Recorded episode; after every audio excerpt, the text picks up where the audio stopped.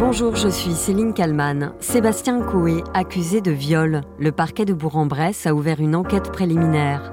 L'animateur star de Énergie est retiré de l'antenne jusqu'à nouvel ordre. La victime présumée raconte avoir été violée, notamment lorsqu'elle était mineure.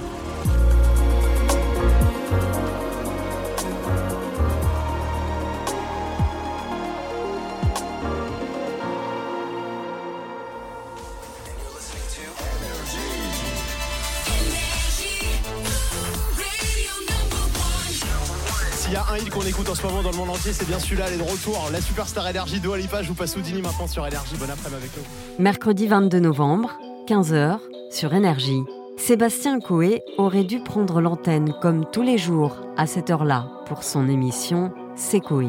Mais à 13h40, l'animateur star de la radio publie ceci sur le réseau social X. Je ne prendrai pas l'antenne aujourd'hui en accord avec Énergie. Je suis éprouvé par les accusations non seulement ignominieuses, mais surtout mensongères qui sont portées contre moi. J'ai les preuves de mon innocence. Mes avocats vont en saisir le parquet de Nanterre. Je me battrai contre cette lamentable entreprise de déstabilisation. Prenez soin de vous, je vous aime fort. Une heure plus tard, Energy Group publie un communiqué pour annoncer le retrait provisoire de ses antennes de l'animateur Sébastien Coé. Il est précisé ceci.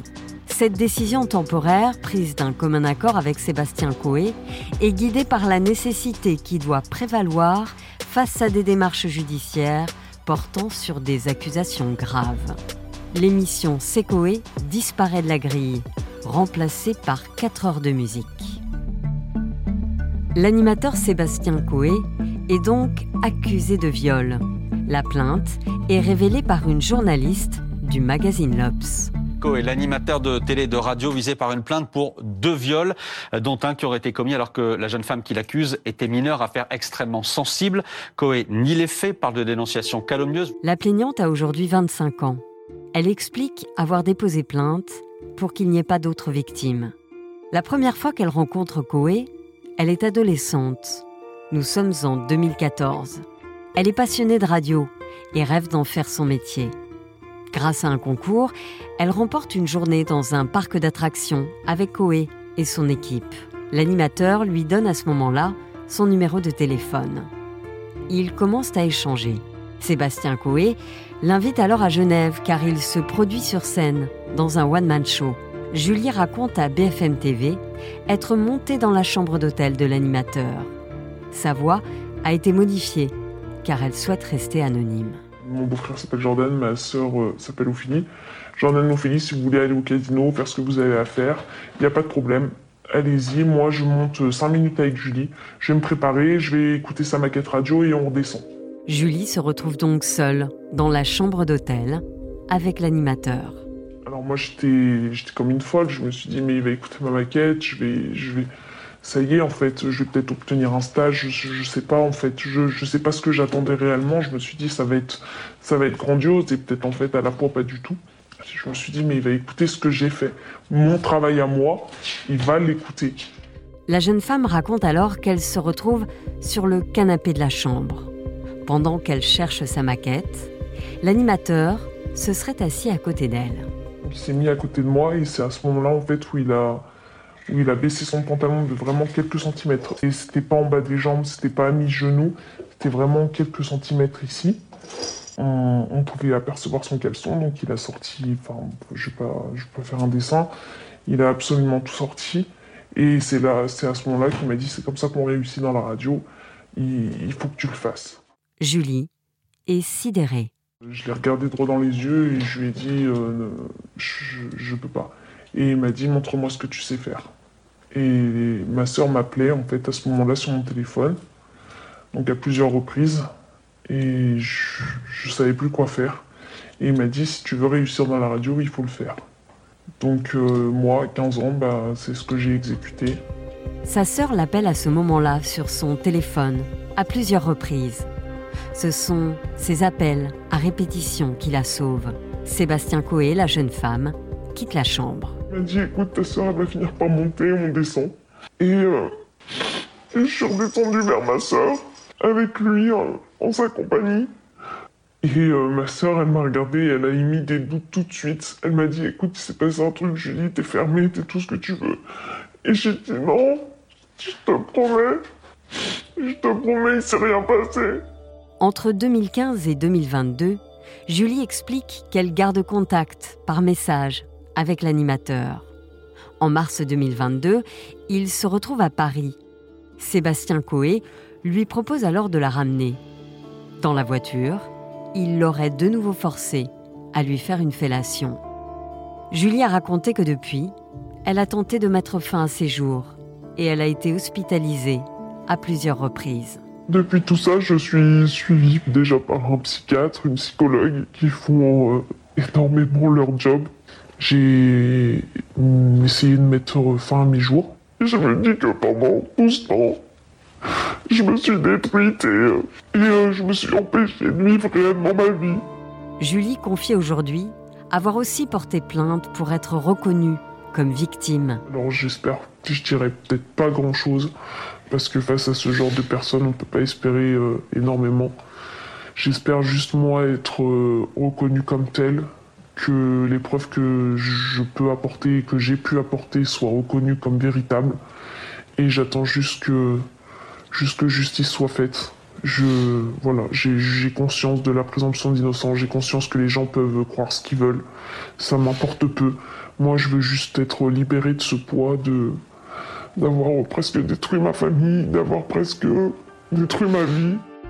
L'animateur Sébastien Coé a de son côté porté plainte, notamment pour harcèlement. Des internautes l'ont accusé publiquement sur les réseaux sociaux d'avoir envoyé des messages à caractère sexuel à des mineurs. Des allégations totalement fausses, selon l'animateur, qui a également déposé plainte pour dénonciation calomnieuse. Il conteste les accusations de viol.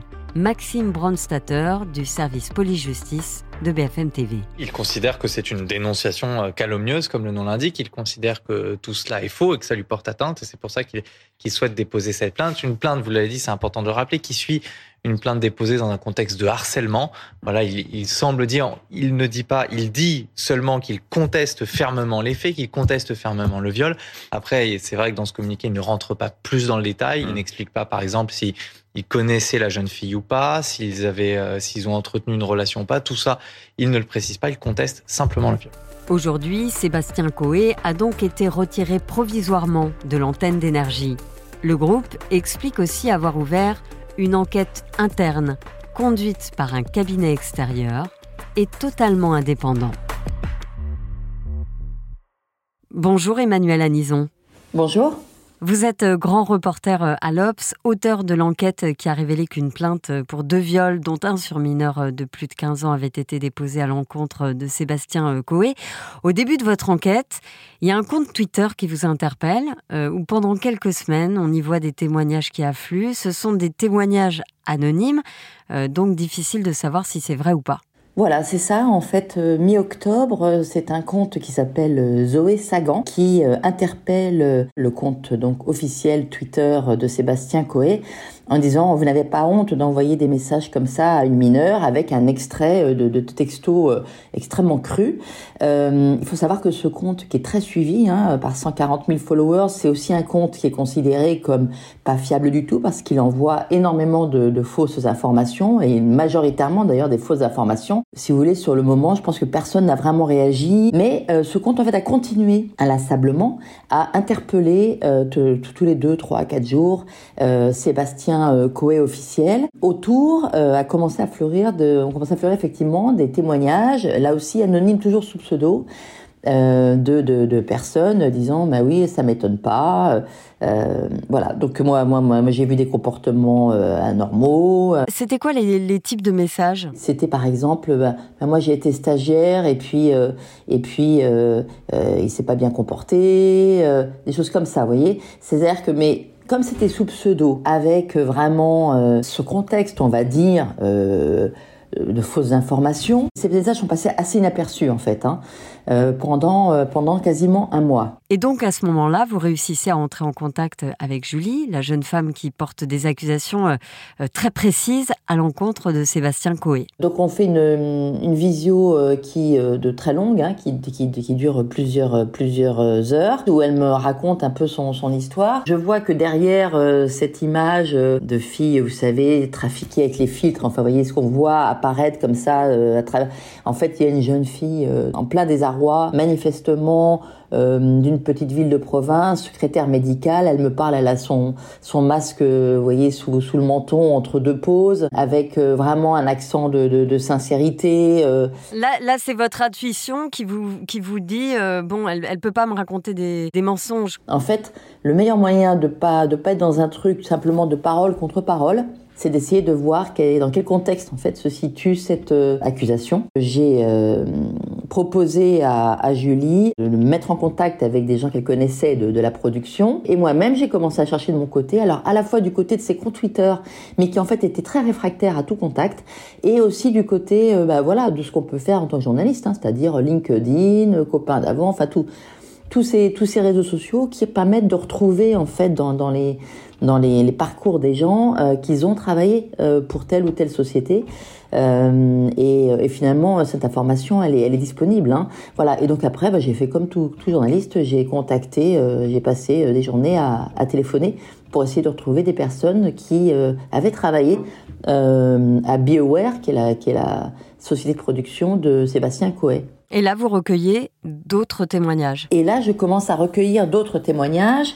Alors à ce moment-là, en fait, tout ça se fait en quelques jours. J'ai je, je, pense avoir le temps, si vous voulez. Hein. donc je, je, je m'installe un peu dans cette enquête. Généralement, ce sont des enquêtes qui prennent plusieurs semaines. Entre-temps, euh, Sébastien Coué porte plainte pour harcèlement. La jeune fille que je viens d'avoir au téléphone, manifestement, notre coup de téléphone a aussi été une espèce de déclencheur chez elle parce que depuis que j'ai eu le téléphone, elle me dit moi je vais porter plainte et, et, elle, et elle porte plainte aussi. Une difficulté aussi à, à se rendre compte qu'on a bien été victime. Exactement. Alors c'est ce qu'elle dit. Et là encore, attention, cette affaire n'a pas été jugée. Sébastien Coe est présumé innocent euh, et Julie est une présumée victime. Ce qui se passe au cours de cette de cette plainte, euh, elle en ressort euh, complètement bouleversée après plusieurs heures et en pleurs. Parce que oui, les, les, gendarmes qui l'auditionnent lui disent mais en fait vous avez été violée. Et ce sont eux qui mettent les mots. Comme souvent, se dire qu'on a été violé, c'est très compliqué, d'autant plus qu'elle a maintenu une relation avec Sébastien Coé pendant toutes ces années, une relation qui n'était pas d'ordre sexuel, mais qui était une relation de fan à idole, hein, puisque c'est quelqu'un qui avait toujours rêvé de faire la radio, et pour qui euh, Sébastien Coué représentait vraiment quelque chose d'extrêmement important. Donc elle, elle a continué à aller euh, à la radio, écouter des émissions, elle a continué à se déplacer à des événements, elle a continué à échanger. Et elle a continué à venir pour essayer de lui montrer ses maquettes en espérant qu'il lui dise mais oui, euh, bien sûr, tu, tu, as, tu as de l'avenir. Voilà, en tout cas, elle, dans son esprit, c'est quelqu'un qui rêvait de faire la radio depuis toute petite, qui s'entraînait dans sa chambre euh, avec un appareil que lui avait offert sa grand-mère et qui euh, espérait euh, pouvoir faire carrière dans la radio et pour qui Sébastien Coé est resté pendant toutes ces années, c'est-à-dire de 2014 à 2022, une idole, malgré les faits qu'elle décrit. Alors on le rappelle, Sébastien Coé est présumé innocent, mais cette, cette jeune femme, Julie, parle aussi d'une sorte d'emprise. C'est comme si elle n'avait pas pu dire non si les faits sont exacts, parce qu'il faut le redire, si les faits sont exacts, c'est assez typique de ce qu'on peut euh, voir dans ce genre de situation où il y a une sidération au départ, euh, qui est cette euh, agression à l'hôtel, où elle a à ce moment-là 16 ans, et où elle dit qu'il l'a emmenée dans sa chambre pour écouter sa maquette, et il lui a demandé de faire une fellation. Elle a commencé à la, à la faire, et sa sœur, qui était au rez-de-chaussée, l'appelait parce que sa sœur en fait était très inquiète, euh, avait des doutes et c'est ce qui a euh, arrêté en fait cet acte. Et elle est descendue de cette chambre, raconte-t-elle.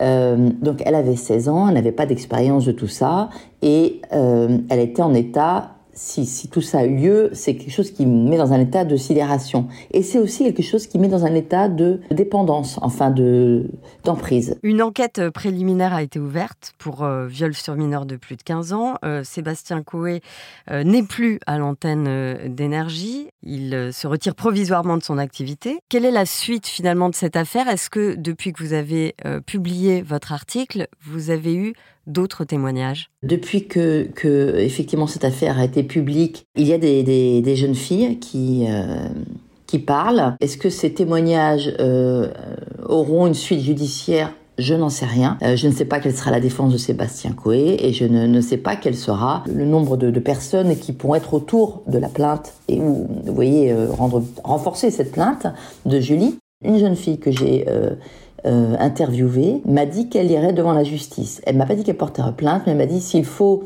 euh, et si, si ça va devant la justice, moi je suis prête à témoigner à visage découvert et peut-être même à porter plainte. Elle avait à l'époque 18 euh, ans. Elle avait euh, assisté à une émission euh, de Sébastien Coé qui était sur Skyrock à l'époque le matin et elle travaillait à Disney Store qui était à côté en fait pas loin de la radio. Et donc Sébastien Coé, qu'elle connaissait puisqu'elle allait régulièrement assister à ses émissions, euh, lui a proposé naturellement de, de dire bah, si tu veux, je te, je te prends en voiture, ça ira plus vite et je te dépose au boulot.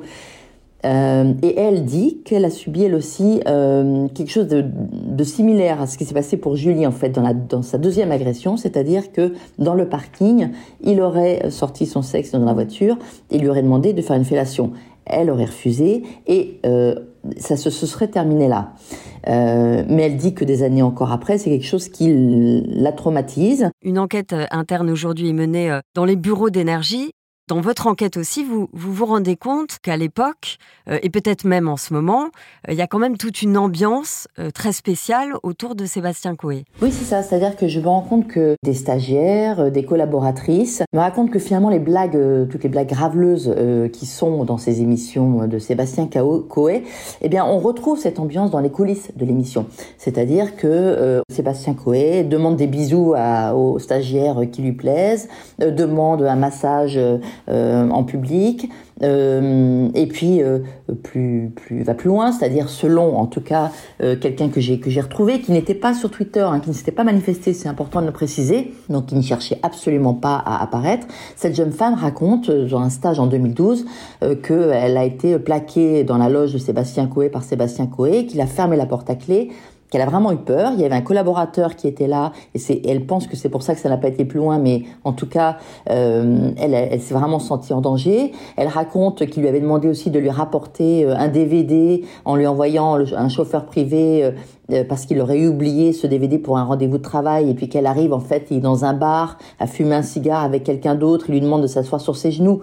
Euh, bon, elle, elle dit non, elle part. Mais vous voyez, voilà, c'est dans ce, dans ce contexte-là que, que, que, que cette plainte s'inscrit aussi.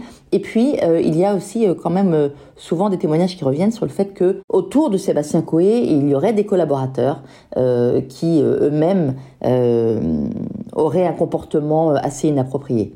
Et je rappelle donc que Coé nie hein, ce qui lui est reproché. Il se dit euh, éprouvé par ces accusations, euh, dit-il non seulement ignominieuse, mais surtout mensongère. Euh, l'enquête, évidemment, déterminera si les faits ou pas sont, sont avérés. Merci beaucoup, Emmanuel Anison, grand reporter à l'Obs. Votre enquête est à lire sur le site de l'Obs. Merci d'avoir répondu à mes questions pour le titre à la une. Merci. Et merci à Marie Aimée pour le montage de cet épisode. Merci à vous de l'avoir écouté. N'hésitez pas à le partager et à le commenter sur les plateformes de podcast. Je vous donne rendez-vous demain pour un nouvel épisode du titre à la une.